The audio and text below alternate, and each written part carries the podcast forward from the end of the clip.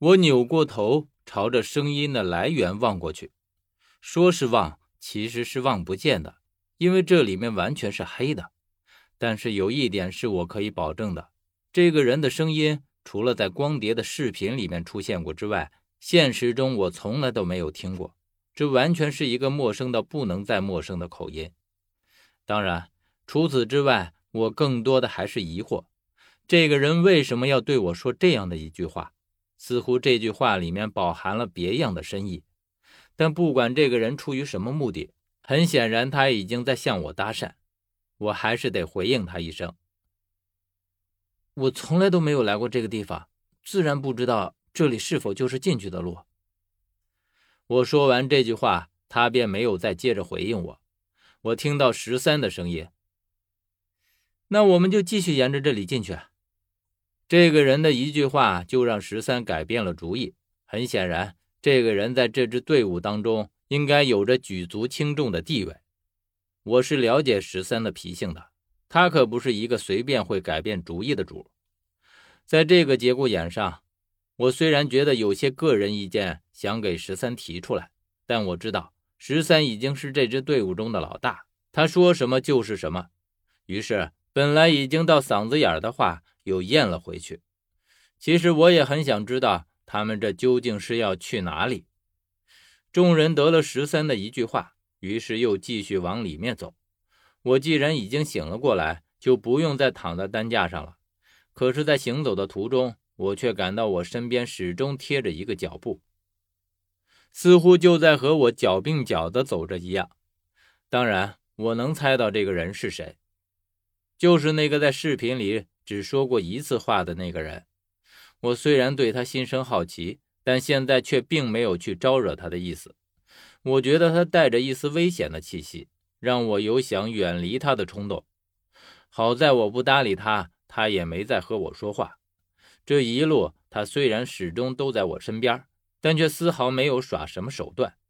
之所以要说耍手段，那可以说完全是我的凭空猜测，因为我觉得。他这样刻意接近我，一定有他的目的。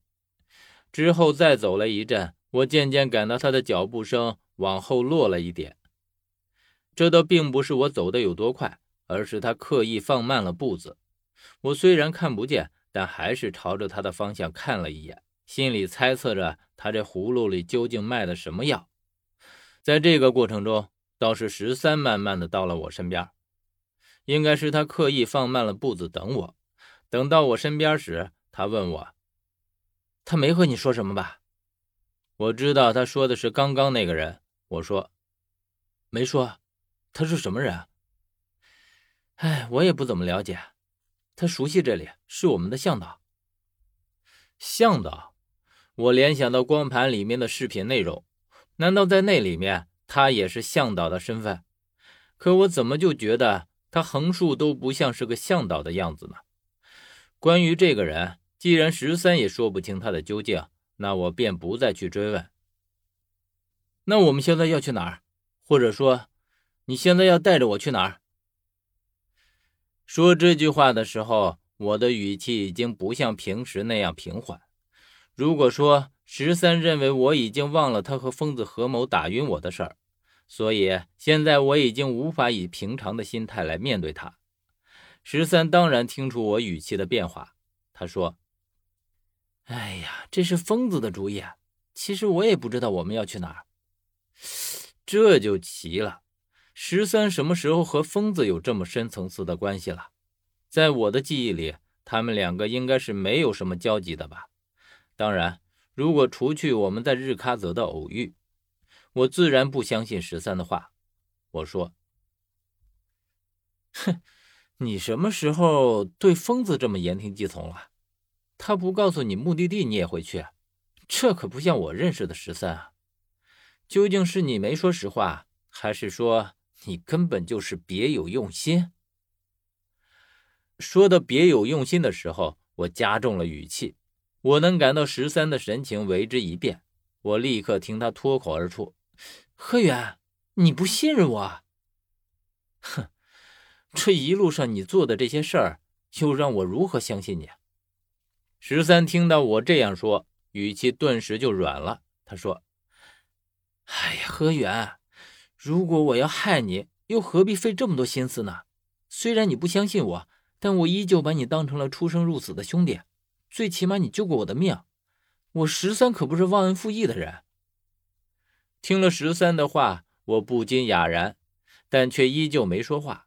十三接着继续说：“嗨，我的确不知道疯子为什么要让我们来这里，但是他和我说了一番话。”我觉得你有必要知道，什么话？何远，我问你，你是什么时候开始下地的？